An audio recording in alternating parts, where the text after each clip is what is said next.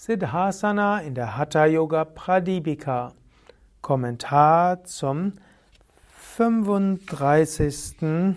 Vers der Hatha Yoga Pradipika bis zum 44. Vers. Svatmarama hatte im 35. Vers gesagt, oder im 33. Vers gesagt, es gibt 84 Asanas, die uns von Shiva gegeben wurde.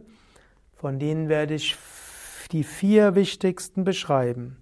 Es sind dies Siddhasana, Padmasana, Simhasana und Bhadrasana.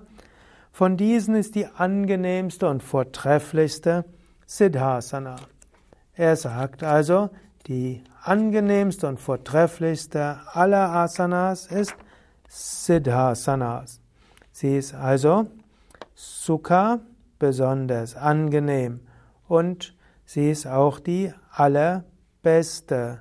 Also sie ist äh, Shrestha, also die beste und daher sie ist angenehm und so sollte man Tischtet darin verweilen. Und deshalb heißt es Siddhasana, es ist die Sitzhaltung der Vollkommenen. Siddha heißt ja auch vollkommen und Siddhasana ist die vollkommene Sitzhaltung. Und was ist die vollkommene Sitzhaltung? Bringe, drücke mit der, also nochmals 36. Vers in der Verszählung nach Same Vishnu. In dem 37. Vers nach einer anderen Verszählung. Drücke mit der Ferse fest an den Damm und bringe die andere Ferse an das Schambein. Hefte dein Kinn eng auf deine Brust. Bleibe aufrecht, deine Organe unter Kontrolle und richte deinen Blick auf den Punkt zwischen den Augen. Das wird Siddhasana genannt und beseitigt jedes Hindernis auf dem Weg zur Befreiung. Ja, das klingt doch toll. Jedes Hindernis zur Befreiung. Zunächst der wichtige Teil von Siddhasana, was du vermutlich kennst, ist eine Phase zwischen Geschlechtsorgan und Anus, was man auch nennen kann, unter den Kanda-Punkt. Es wird auch gesagt unter die Yoni. Das gilt auch für den Mann, ist das der Yoni. Das ist Stanaka. Das ist der Ort von Yoni. Und das ist eben der Damm, der Beckenboden, auch als Kanda-Punkt genannt. Bei Frauen ist das der hintere Teil der Scheide, beim Mann zwischen Hoden und Anus. Dort gibt man also eine Phase hin und die andere Phase gibt man vor das Schambein. Gut, wir haben auf unseren Internetseiten noch mehr Informationen, wie genau Siddhasana ausgeführt wird und da gibt es auch die verschiedenen Varianten beschrieben. Hier will ich weitergehen, was Svatmarama dazu sagt. Manche sagen, das sei Siddhasana, andere Vajrasana, andere Muktasana und andere Guptasana. Also die Nomenklatur der Asanas ist nicht so eindeutig. Und so gibt es auch nicht nur eine Bezeichnung. Bei verschiedenen Hatha-Yoga-Lehrern bezeichnet manchmal die, der gleiche Name unterschiedliche Asanas. Wahrscheinlich kennst du Vajrasana eher als Fersensitz. Und er sagt, es gibt auch Menschen, die bezeichnen Siddhasana als Vajrasana. Eventuell kennst du Muktasana, so wie wir es bei Yoga Vidya nennen, als diese Sitzhaltung, wo du einen Fuß vor den Oberschenkel gibst und den anderen Fuß vor dem Unterschenkel, die befreite Stellung. Und Svatmarama sagt, für manche ist Muktasana gleichbedeutend mit Siddhasana. Und dann gibt es auch noch Guptasana. Guptasana heißt die schützende Stellung. Und auch Siddhasana kann auch als Guptasana bezeichnet werden. 39. Vers in der Verszählung von Same Vishnu. Die Siddhas sagen, dass unter den Niyamas die bedeutendste ist niemandem irgendein Leid zuzufügen und unter den Yamas eine gemäßigte Diät. Und so ist es mit, den Sid, mit Siddhasana unter den Asanas. Ich will jetzt gerade mal schauen, ob dort eventuell ein kleiner Übersetzungsfehler ist. Also maßvolle Ernährung unter den Yamas steht da tatsächlich und Gewaltlosigkeit unter den Niyamas. Ja, vorher hat er ja gesagt, unter den, dass zu Yama eben insbesondere Ahimsa gehört. Vermutlich gehört das zu den Phasen, wo Svatmarama uns etwas verwirren will. Also, unter den Yamas ist Ahimsa am wichtigsten. So wie man gerne sagt, Ahimsa Paramodharma. Das heißt also, Ahimsa ist die wichtigste Pflicht. Und Mitahara ist auch eines der Yamas und das gehört zum maßvollem Essen. Manchmal wird aber auch gesagt, Mitahara gehört auch zu den Niyamas. Also, unter den Yamas und Niyamas können wir auch sagen, Ahimsa ist wichtig und die richtige Ernährung. Eben im Hatha Yoga spielt die Ernährung eine sehr große Rolle. Nicht umsonst sagen wir auch bei Yoga Vidya, verzichte auf Fleisch, Fisch, Alkohol, Zigaretten und bewusstseinsverändernde Drogen und achte auch sonst auf sattwige Ernährung. Dann wirken die Hatha-Yoga-Praktiken einfach mehr. Und sorge dafür, dass deine Hatha-Yoga-Praktiken dir helfen, mitfühlender zu sein und mehr Gutes zu bewirken und nutze nicht das Prana, das du durch Hatha-Yoga bekommst, um deinen egoistischen Zwecken nachzugehen. Mit anderen Worten, Ahimsa wichtig, Ernährung wichtig. Und dann sagt er, unter den Asanas ist Siddhasana am wichtigsten. Und hier macht er wieder die Schleife zu Patanjali, denn für Patanjali ist höchstwahrscheinlich unter Asana besonders die Sitzhaltung für die Meditation gemeint. Und so dienen die anderen Asanas, wie Kopfstand, Schulterstand, Vorwärtsbeuge, Drehsitz und so weiter, dienen auch, dass du besser meditieren kannst. 40. Vers. Von den 84 Asanas sollte man immer Siddhasana praktizieren. Sie reinigt die 72.000 Nadis. Vielleicht möchte ich hier noch einmal erwähnen, als er über Siddhasana gesprochen hat, heißt das nicht nur die Beinhaltung, sondern er sagte auch, hefte dein Kinn auf die Brust, also Jalandhara und richte deine Augen auf den Punkt zwischen den Augenbrauen. Also, Siddhasana ist dann nicht nur die Füße, das ist einfach, sondern es steht auch für Herrschaft über das Prana, denn mit Jalandhara mit Kinn auf die Brust, willst du ja das Prana in diese Shumna bekommen, in die feinstoffliche Wirbelsäule. Und durch den Blick zum Punkt zwischen Augenbrauen willst du Agnya Chakra aktivieren. Und wenn dir Siddhasana wirklich gelingt, heißt das nicht nur eine Haltung der Füße, sondern eben auch Kundalini erwacht, steigt durch Sushumna hoch und deine Konzentration ist im Agnya Chakra. Das ist wirkliches Siddhasana. Und so werden die 72.000 Nadis gereinigt, die 72.000 Energiekanäle. Manchmal fragen ja auch Menschen, muss ich unbedingt schrittweise alle Nadis öffnen und alle Chakras?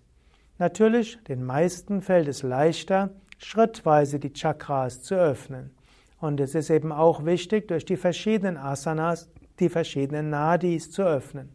Indem du eine Asana übst, werden auch Nadis geöffnet. Gehst du in die Vorwärtsbeuge, werden die Meridiane, die Energiekanäle an der Rückseite der Beine gedehnt und geöffnet, an der Rückseite der Wirbelsäule. Gehst du dagegen zum Beispiel in den Halbmond, hm, Anjaneyasana, dann werden die Energiekanäle in der Vorderseite des Körpers gedehnt und geöffnet. Gehst du in das Dreieck, werden die Energiekanäle in der Seite des Körpers geöffnet und im Drehsitz werden dann Energiekanäle geöffnet, die diagonal verlaufen. Und so aktivieren die verschiedenen Asanas die verschiedenen Energiekanäle.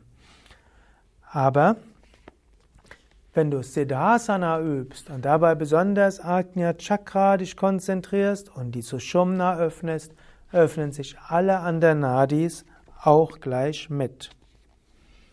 Im 41. Vers sagt Svatmarama, der Yogi erlangt die Erfüllung, der Besinnung auf Atman praktiziert, eine gemäßigte Ernährung beachtet und die Siddhasana zwölf Jahre lang praktiziert.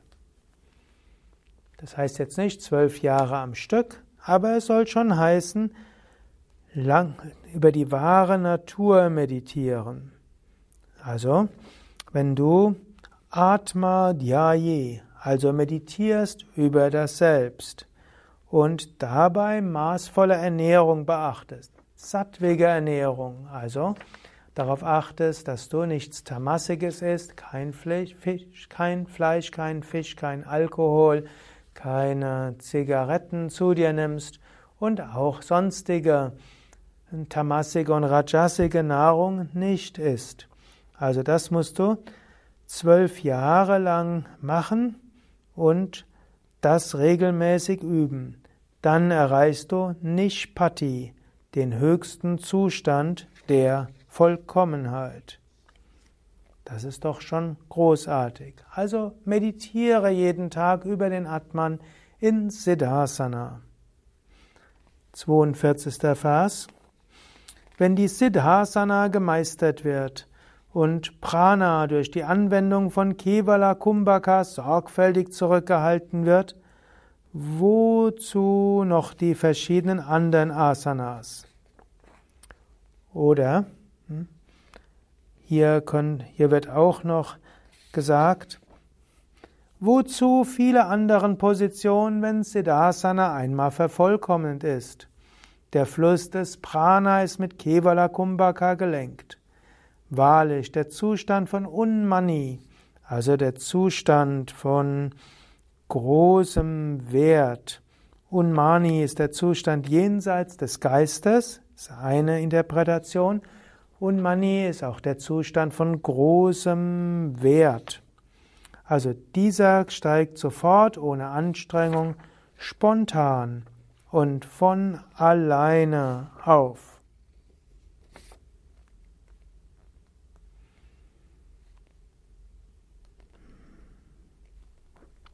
Gut, also wenn Siddhasana gemeistert wird, kommt Kevala Kumbhak, also zwei Dinge.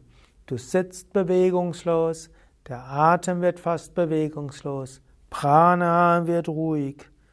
Dann kommt die Vollkommenheit fast von selbst. Nächster Vers. Wenn die Siddhasana gemeistert ist, folgen Unmani Avastha, die Entzücken gibt, der Mond und die drei Bandas ohne Mühe und ganz natürlich. Also, über Siddhasana mit Kevala Kumbhaka und Erwachen der Kundalini und Öffnen des dritten Auges, dann folgt Unmani Avasta. Unmani Avasta, der Zustand jenseits des Geistes, auch manchmal genannt Unmani Kala, der Zustand jenseits des Geistes. Und dann steht auch dann entstehen auch die Bandas ohne Mühe. Hm, also ganz ohne Mühe entstehen die Bandas, die drei Verschlüsse. Und des Weiteren wird auch der Mond sehr ruhig. Und der Mond heißt, der Geist wird sehr ruhig. Nächster Vers. Es gibt keine Asana wie die Siddhasana, kein Kumbhaka wie das Kevala Kumbhaka, kein Mudra wie Kechari und kein Laya wie Nada. Hier sagt er nochmals, was sind die wichtigsten Übungen im Hatha Yoga?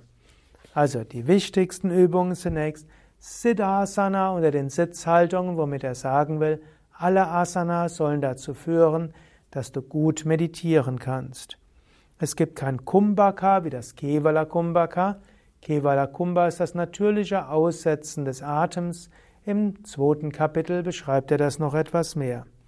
Kein Mudra wie das Kechari, was heißt die Zunge nach hinten, aber vor allen Dingen heißt es vollkommene Ruhe des Geistes.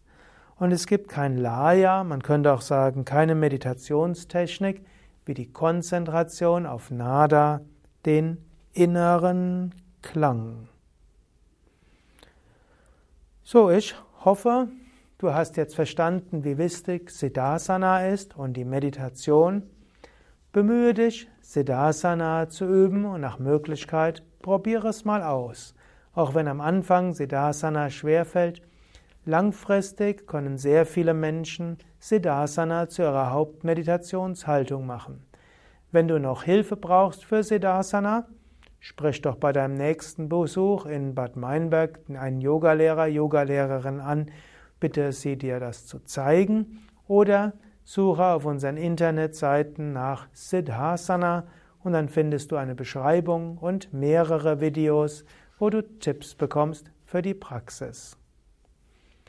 Ja, das war's für heute. Mein Name ist Sukadev, hinter der Kamera Eduard, Schnitt Nanda, Hochladen Nico und Fabian. Mein Name Sukadev von www.yoga-vidya.de